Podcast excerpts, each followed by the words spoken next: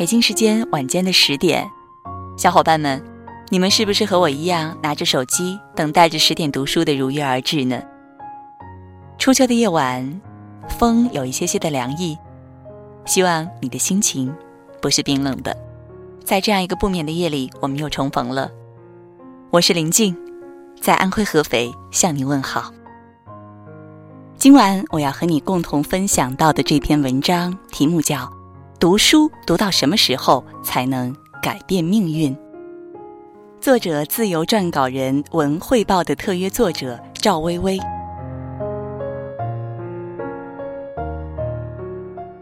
他是我的一位朋友，上海某报社的记者。他和我说起过一个真实的故事。他曾经去四川大凉山做采访。他说：“那里的小学很穷，穷的连几本课外书都没有。”给他印象最深的地方是两个，一个是一本被翻得无数次的《读者》，是上次支教的老师留下的，是他们为数不多的课外读物。而他们每周二的下午，所谓的图书馆开放日，那些孩子都要洗干净手排队去看书，每个同学看五分钟。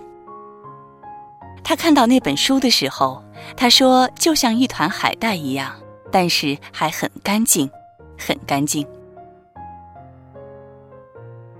第二个地方是那个村里为了感激他，特地给他安排的一次相亲，他执拗不过，只好答应了。那个村子里大多数姑娘都会嫁出去，嫁到不知名的城市里，有的基本上就不会再回来。他说：“有一个漂亮的女孩，大概十七八岁，眼睛很干净，唱歌也很好听。他几乎是上来就问：‘你有没有吸过毒、坐过牢？’我朋友吃了一惊，然后摇头。他继续问：‘你有没有和人打过架？’他就这么非常期待的看着他。我朋友继续摇摇头。我很吃惊，问他。”那女孩为什么这样问？她说：“因为在他们那儿，只有坐过牢、打过架、身上有道疤的男人才牛逼。越是贫穷的地方，越是闭塞的地方，人就越简单。但简单不一定都是好事，简单的背后有可能是封建、迂腐和愚蠢，就越可能迷信金钱和力量。”他每年都会过去，带上很多很多的书。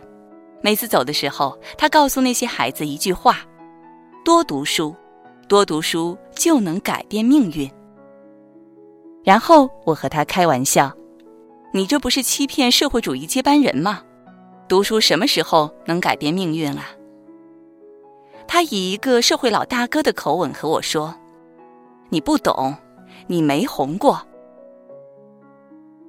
我想，其实我们这个时代特别尴尬，因为经济结构的迅速转型，我们的知识体系更新比应用知识慢很多。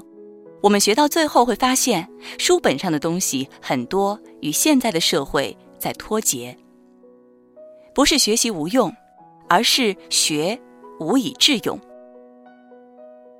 但是很多人都直截了当的说，读书或者学习是没用的。甚至还用很多数据告诉我，你们这些名校毕业的学生，毕业后也不过就拿三四千一个月，都比不上隔壁初中毕业去蓝什么校学修车的。我们这代人应该就是从小被告知读书能改变命运，拼了命的考上名校，最后发现被欺骗了。读了很多书，并不能像小时候所想的那样舒适的站在高楼上捧一杯咖啡，俯瞰众生。而几个字的校训，像是明显在说：你们在这所要出示身份证排队才能进去的大学里读书，不只是为了改变命运，是为了让这个国家的人民相信真理、相信知识、相信科学的。我自己也常常吐槽，你要让我家国天下，至少得让我先在北京安个家吧。我们古人把书本比作黄金之屋，把太学比作镇国重器，他们一开始也连蒙带骗地告诉你：“书中自有颜如玉，书中自有黄金屋。”他们怕书生们坐不了十年的冷板凳，就骗那些寒窗苦读的屁股坐大的书生说：“你们看，书里有颜如玉的美女，书里有装黄金的房子。颜如玉是性，黄金屋是钱。”而人作为动物的一种，最基本的两样就是繁衍和生存。所以这句话的杀伤力很大。读书之后劫财劫色，飞黄腾达。而读书无用的理论来自哪里呢？其实是诗人黄仲泽自嘲的话：“十有九人看白眼，百无一用是书生。”如果了解一点。他说这句话是自己非常不得意，大概类似于我发泄说句气话：被毛盖有什么用？又不能当饭吃掉。其实后来我也发现，读书无用呢，其实就是个伪命题。功利一点说，很多人读书是为了什么？是为了获得优势，在竞争中胜出。以前的时候，读书的人普遍不多。所以读了四书五经的就很吃香，但现在大家都是大学文凭，都读过那些必备书目，自然就丧失了原本读几本书能改变命运的知识优势。所以，与其说读书无用，不如说你自己无用。归根到底，还是你自己读书太少，没有比别人牛逼呀。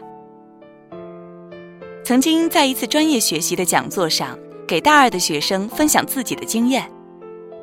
底下一位学生问我说：“他现在感到特别迷茫，上了大学后怀疑人生，觉得继续读书是没有什么用的，没必要学高数，也没有必要学习 C 语言编程，这些有什么用呢？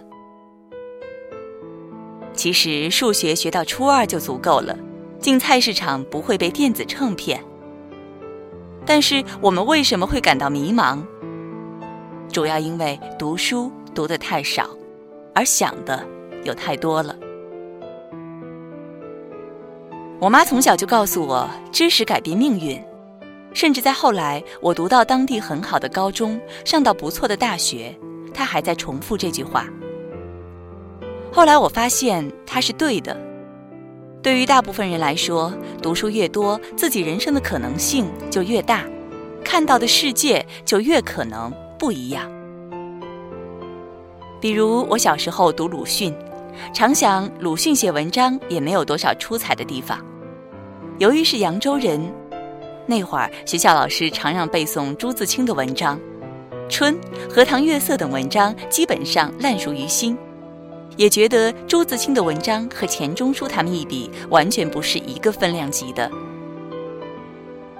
现在读书杂了，有时与父母相隔万里，在异国他乡读到朱自清先生的背影，心里如同牛毛细针在扎，眼眶也有些湿润。我开始读国外书籍时，就觉得雨果比钱钟书还厉害。简直直逼孔子的圣人地位。但后来读了好多，越觉得各有各的想法，作家们做的方式不一样，死法也各有千秋。毛姆有他自己的情怀毒舌法，斯泰因阿姨有她的大妈吐槽术。我大学的大物老师是个老教授，他的第一节课就用着非常漂亮的板书在黑板上写“惜字纸”。他说：“他上课你可以不听，甚至可以不来。他唯一的要求是，我们不能在书本上写字，要有专用的笔记本。”这句话是他当学生的时候，他的老师告诉他的。我当时就想，这就是传承和对文字的敬畏。还是那位老师，他在和我们讲锁的构造的时候，说到一句话。你们知道锁是干什么的吗？以前我一直认为锁是用来防备坏人的，但是其实很多锁由于技术上的缺陷是防不了坏人的。后来我才知道，锁是用来防备好人的。学大学物理这门知识有什么用呢？如果我不再去参加大学生物理竞赛，如果我以后的工作和物理没有一丁点的关系，我觉得初中的那些物理知识就足够用了。但是从物理知识延伸出来的做人的道理、做题的思路、看问题的角度，包括你上课老师的言行身教，都是你在读了很多书、上了大学、受到了高等教育后，才像只树塔一样，一点一点的体会得到。其实，在一开始，读一本书并不能给一个人带来多大的改变，因为靠读书所追求的成功。还需要有很多客观的因素，需要很长时间的积淀。但是不读书却能很轻易的改变一个人。事实上，最开始的那个女孩，但凡多读点书，就算是最基本的畅销书，他的世界观的塑造就会有很大的不一样，就不会那么的信奉暴力、迷信权威。很多书最开始就像一道门，关着的门。你把他们都看一眼，才知道自己的方向在哪里，然后你就朝着那个通道走过去，进入另一个有很多门的大房间里。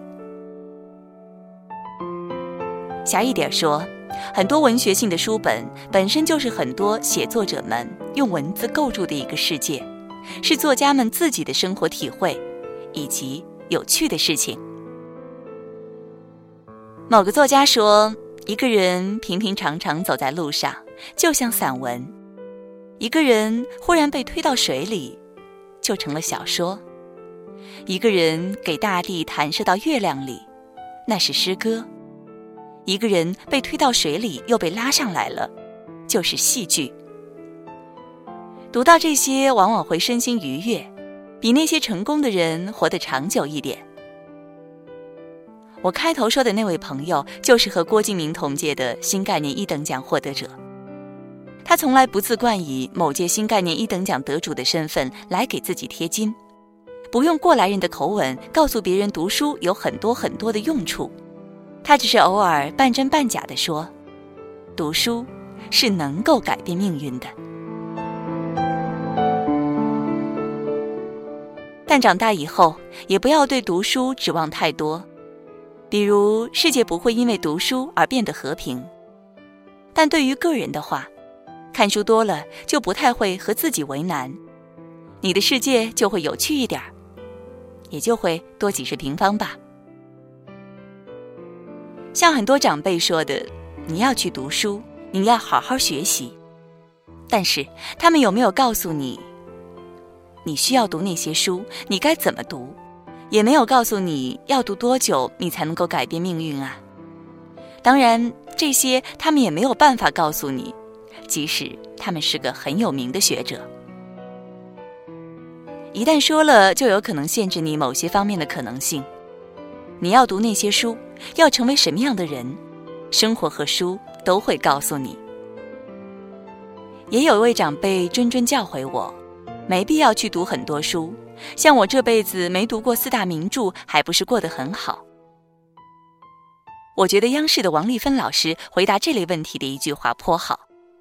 他说：“不要让时代的悲哀成为你自己的悲哀。”我想，我也会告诉那些山区的孩子们：多读点书吧，读书能改变命运，尽管需要一段时间。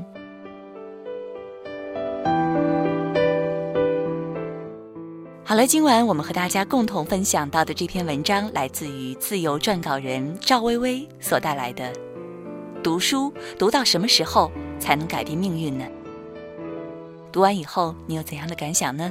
也欢迎大家在文章的底部给我们留言和点赞。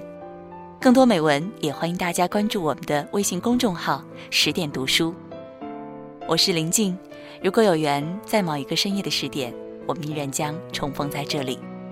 祝你每晚好梦。